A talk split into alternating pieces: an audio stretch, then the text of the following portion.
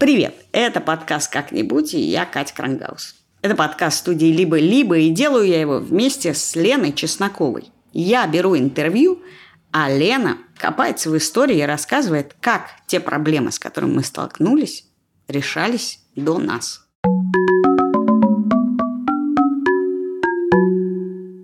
Как-нибудь это слово, которое я говорю себе на протяжении нескольких последних месяцев в ответ на свой чей-то вопрос, а как теперь жить, как ко всему относиться. Как про это думать и как совместить постоянное чувство трагедии с жизнью, стремлением к радости и, в конце концов, чувством юмора, которое требует от тебя шутить и смеяться. На протяжении нескольких месяцев я разговариваю с психологами, психотерапевтами и специалистами разных помогающих профессий и просто с людьми из других стран и культур – я задаю им все те же вопросы. Как мы теперь будем жить? Какими мы станем? Когда мы справимся с нашей травмой? О Ленне Равиче я узнала случайно и услышала о нем две вещи. Что он директор Гештальт-института в Израиле и что он стендап-комик. В принципе, этого для меня было достаточно, потому что я учусь на психотерапевта и немного выступала со стендапом. И мне кажется, что это идеальный микс. Даже однажды я сделала стендап про психотерапевтов. Но главное даже не это, а то, что я всегда считала, что ирония и самоирония – это один из главных индикаторов здорового человека и здорового общества и здоровой институции. Если ты не можешь смеяться над церковью, над собой, над своими проблемами, будь ты человек или государство, это всегда приведет к катастрофе, к насилию и подавлению – в общем, 86-летний потомок украинцев, американец и израильтянин Ленни Равич стал мне интересен и без всякой мировой известности.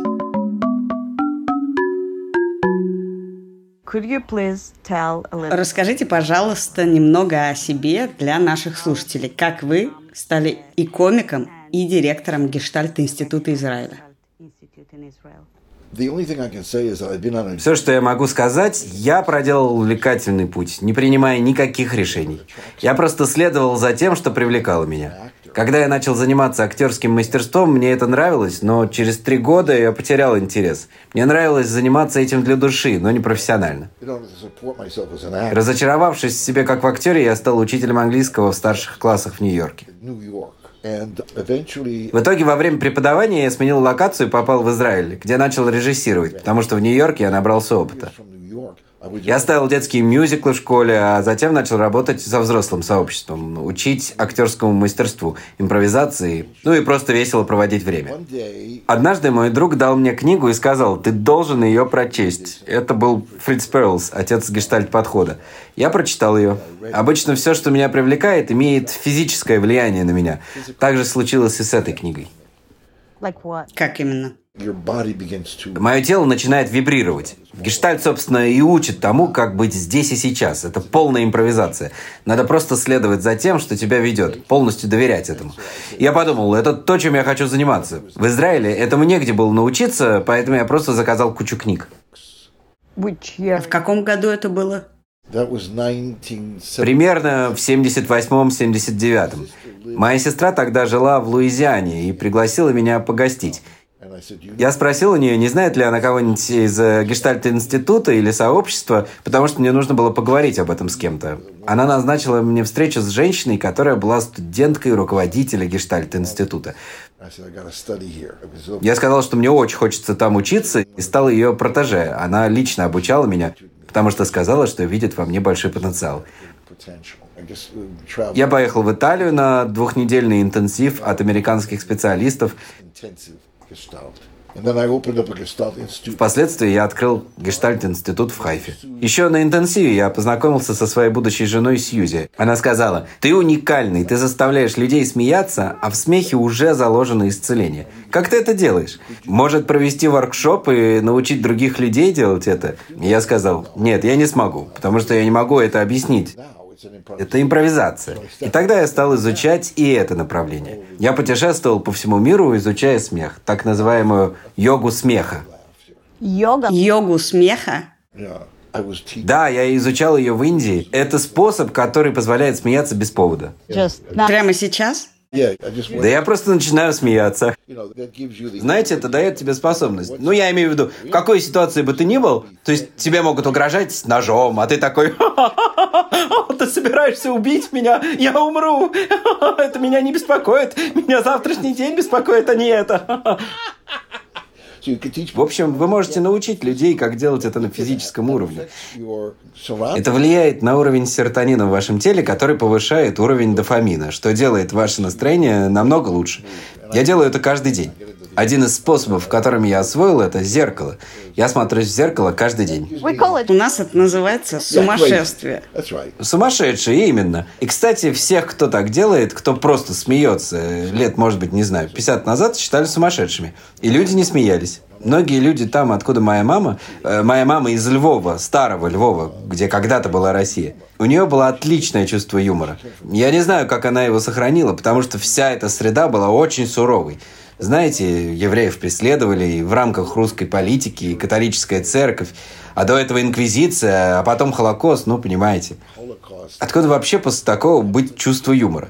Но ведь когда читаешь таких, как Виктор Франкл, например, э, «Человек в поисках смысла», то видишь, что он говорит, «У меня есть свобода, и ее у меня не отнять. Они забрали мою семью, они забрали все, но они не могут забрать последнее, человеческую свободу, которая является моим выбором ответа на все лишения». Я видел это еще у Солженицына. Он написал «Один день Ивана Денисовича». Последняя фраза этой книги, после описания ужасной ситуации, в которой герой оказался в ГУЛАГе, он засовывает руку в карман и нащупывает кусок хлеба, который забыл съесть утром. И последняя фраза книги «Я самый счастливый человек на свете». Знаете, вот это вот реакция, а? Вот это ответ. Для человека, который весь день страдает, но решил не быть жертвой. Я победитель. У меня есть кусок хлеба, который я забыл съесть.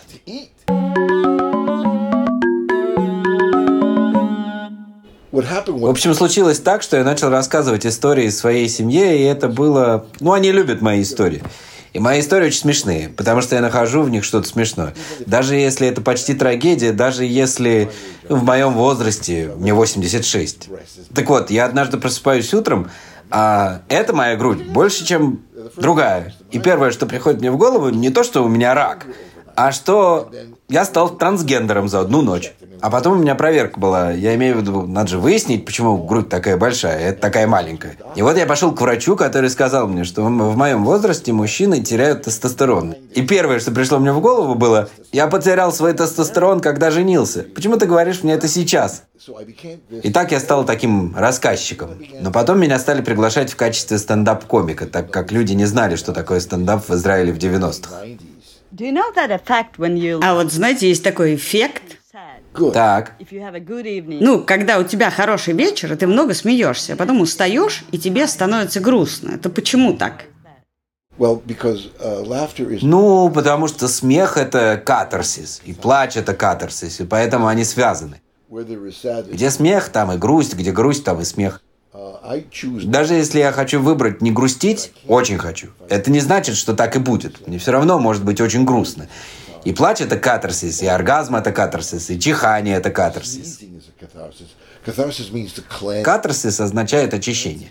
Смех очищает вас. На идише есть старая поговорка «Смех – это мыло души».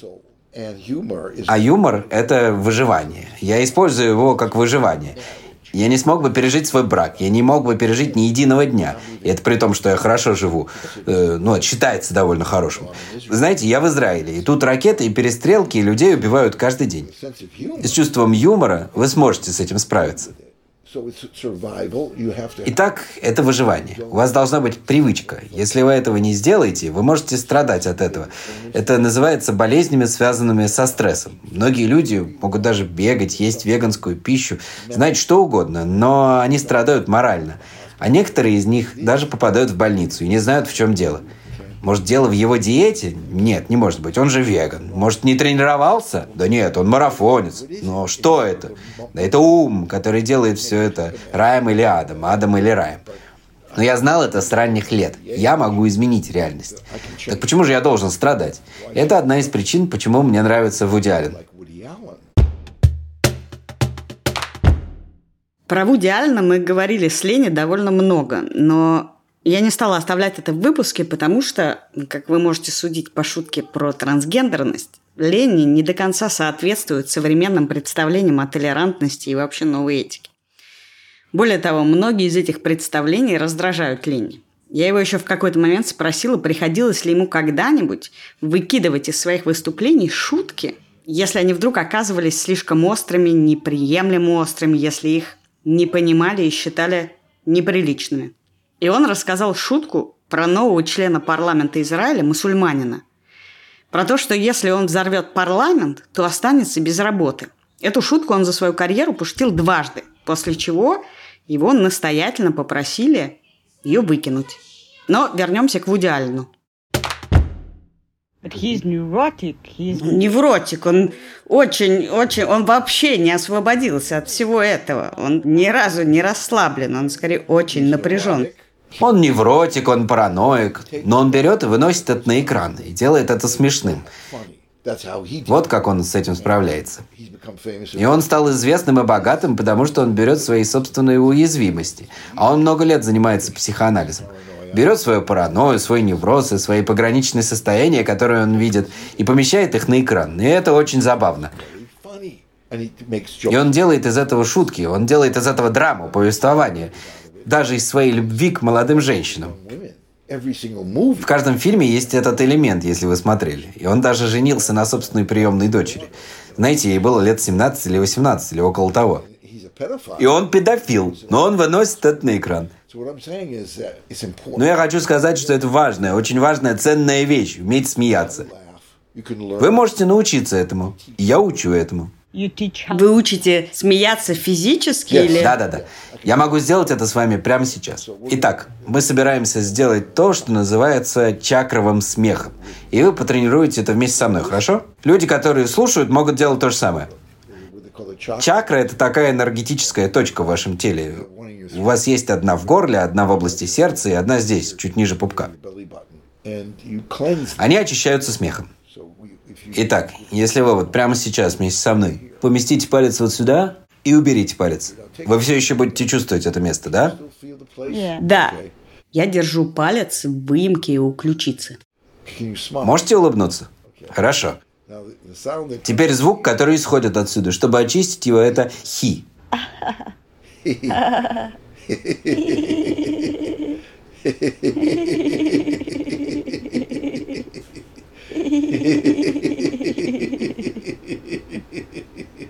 Как будто опускается. Okay, put your hand here. А теперь положите руку сюда. А теперь рука над солнечным сплетением.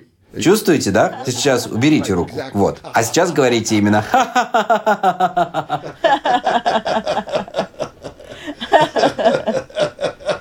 А потом ниже? Вот здесь. Опуститесь ниже так, чтобы центр вселенной вот прямо здесь, прямо под попком. А теперь...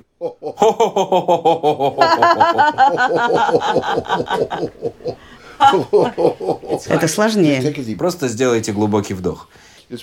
Очень важно глубоко дышать после. Да и просто в какой-то момент несколько раз в день глубоко дышать. Задуйте свечу. Хорошо. Вы чувствуете себя по-другому? Чувствуете себя более расслабленно? Да. Это расслабляет.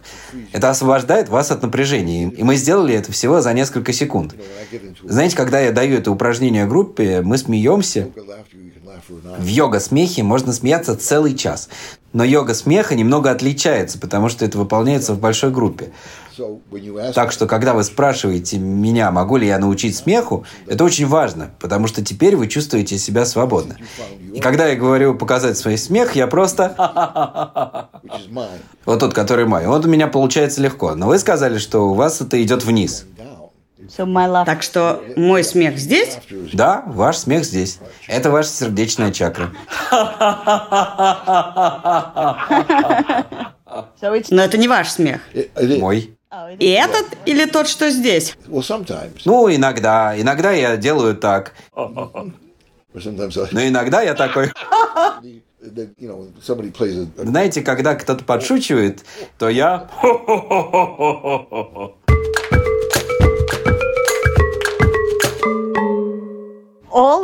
Все это хорошо, но когда ты переживаешь какой-то ад там, где живешь, Вот была шестидневная война в Израиле. Да, я был здесь. И у вас же дети. Да. Это страшно, Очень, это же очень. ужас.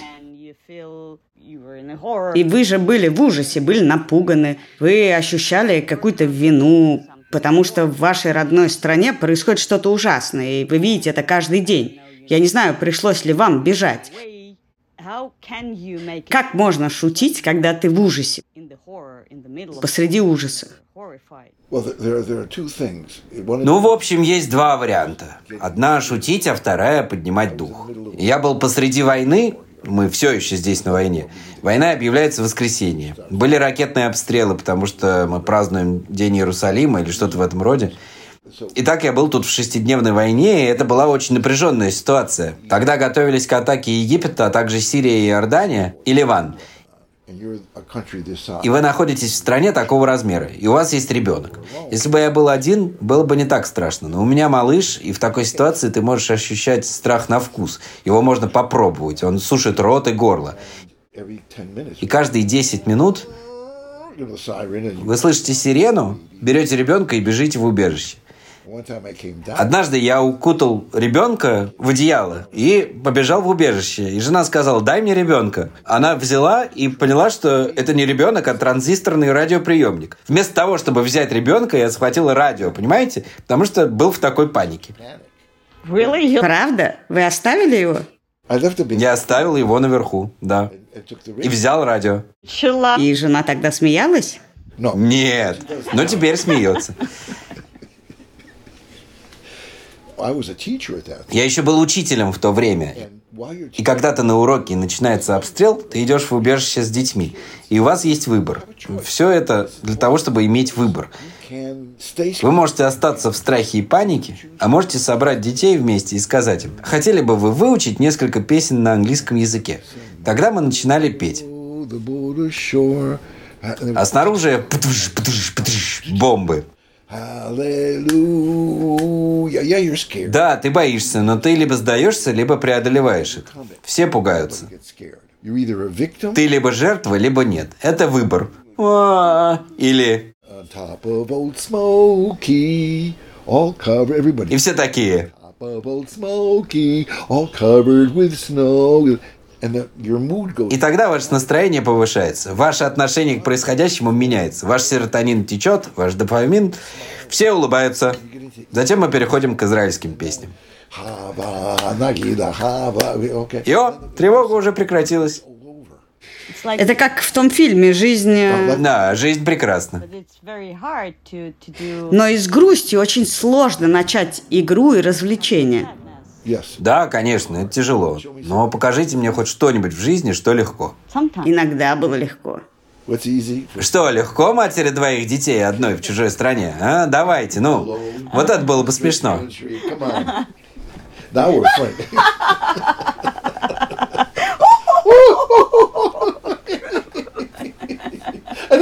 А я не знаю иврита.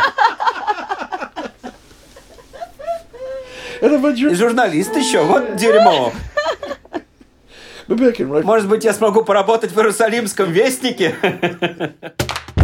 Ленни шутит так, как будто это невозможно. И это, честно говоря, казалось мне невозможным. Но вот прошло полгода, и я могу читать на языке, который казался мне абсолютно недоступным. Так что, может, и поработаю еще в Иерусалимском вестнике, если захочу. И со стендапом на иврите выступлю.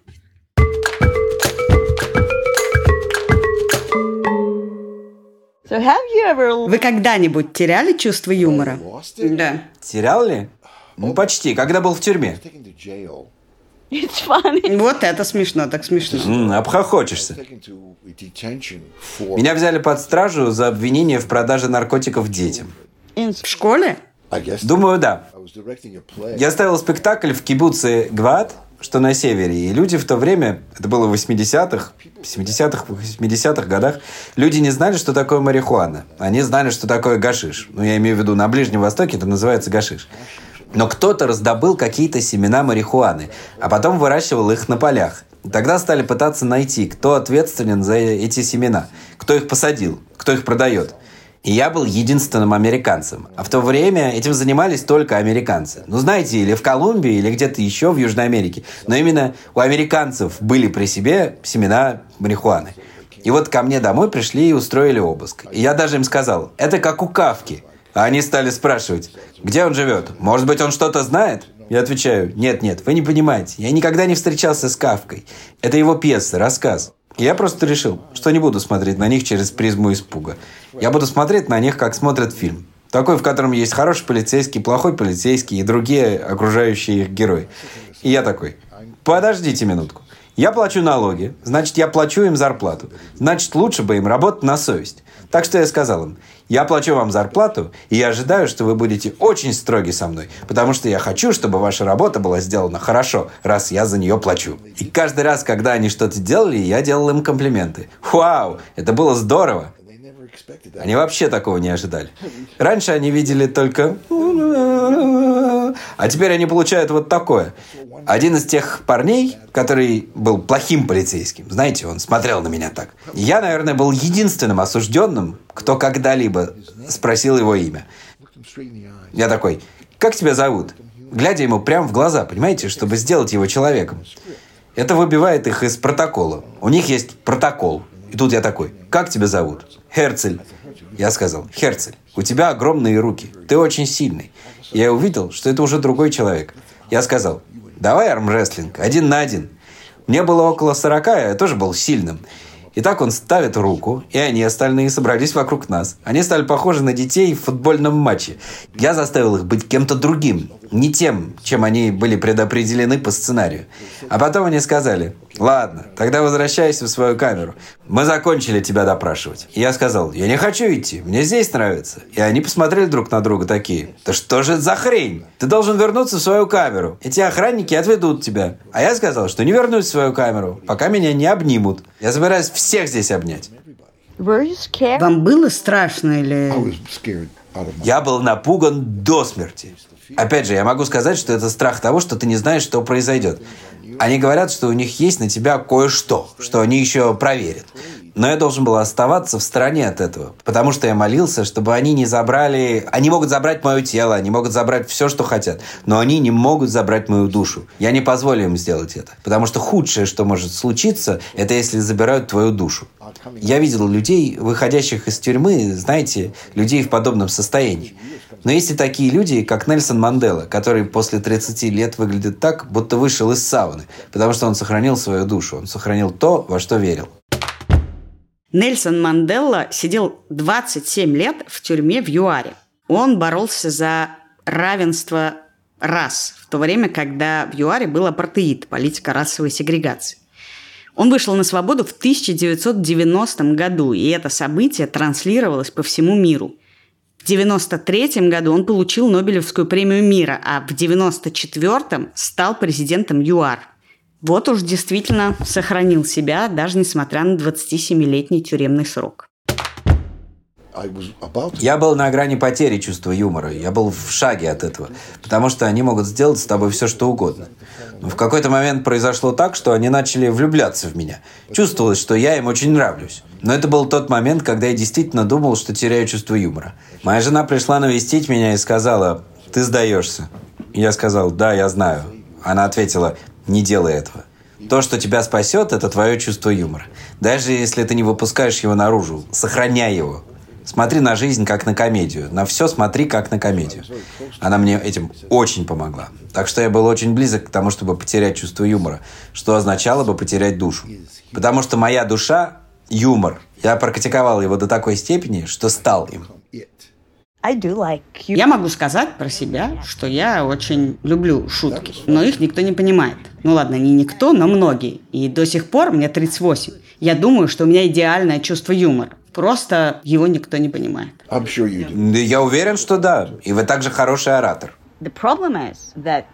И проблема в том, что сейчас в условиях войны, в стрессе и ужасе очень много людей стали очень-очень чувствительные.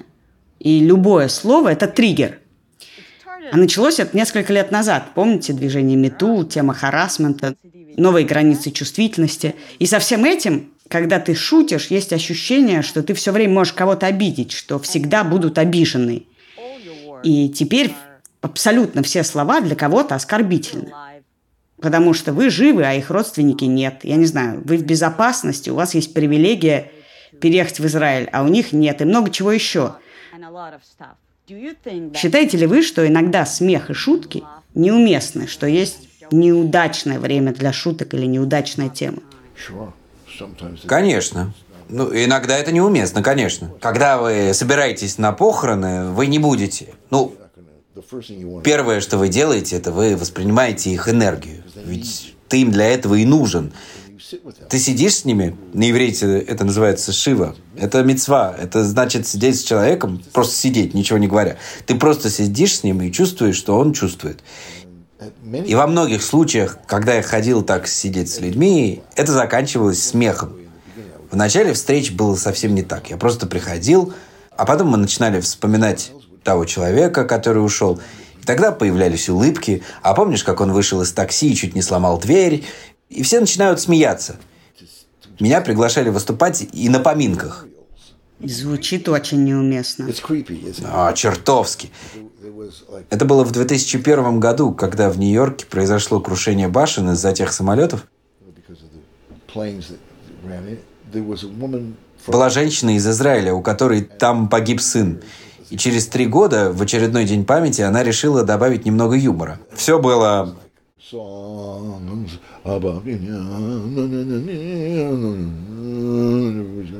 Ну, как это обычно бывает. А потом она встает и говорит, мой сын любил юмор. У него было отличное чувство юмора.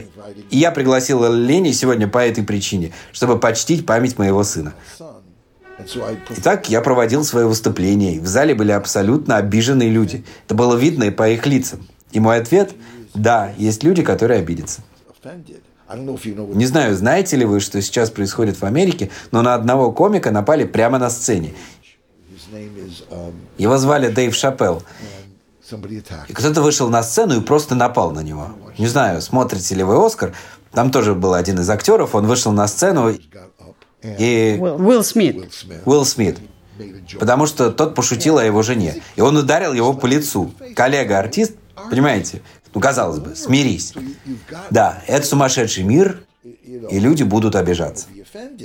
But what about feeling? А как же чувства? Вы же гештальт-терапевт. Как насчет чувств? Они же важны. А к черту их. О! Да. И только? Да. Я не могу ходить по этому миру с соской. Мне не хватает молока, чтобы всех напоить. Может быть, когда-нибудь ваш клиент, ваш пациент обижался на вашу шутку? Это было много лет назад. Я тогда только начинал. В середине сессии моей группы встала одна женщина.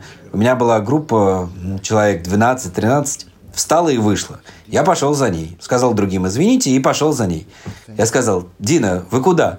Она сказала «Ваш юмор меня оскорбляет. Терапия – это серьезно. Вы должны быть серьезным». Я сказал ей «Дина, вы знаете, какая теневая часть вашей личности?» И она сказала «Нет».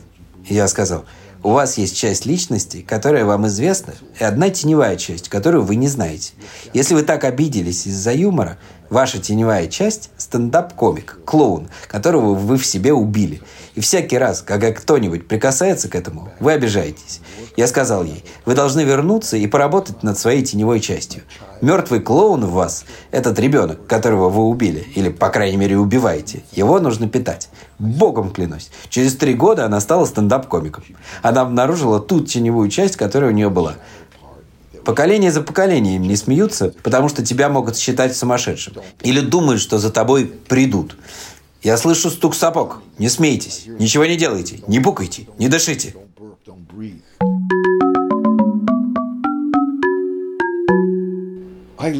Я люблю, когда меня обижают. Мне это нравится. Потому что это учит меня тому, где моя тень. Если что-то и обидит меня, если что-то сможет меня затронуть эмоционально, то я увижу часть себя. А вы помните какие-нибудь обидные шутки, когда вы... Когда я обижался? Да. Но я умею видеть юмор и в этом. Надо задуматься, а какую часть меня это оскорбляет? Почему этот человек вообще обсуждает меня? Я сам это делаю. Все вокруг – это я в разной одежде. Но это я, потому что кто меня обидит, если не я сам?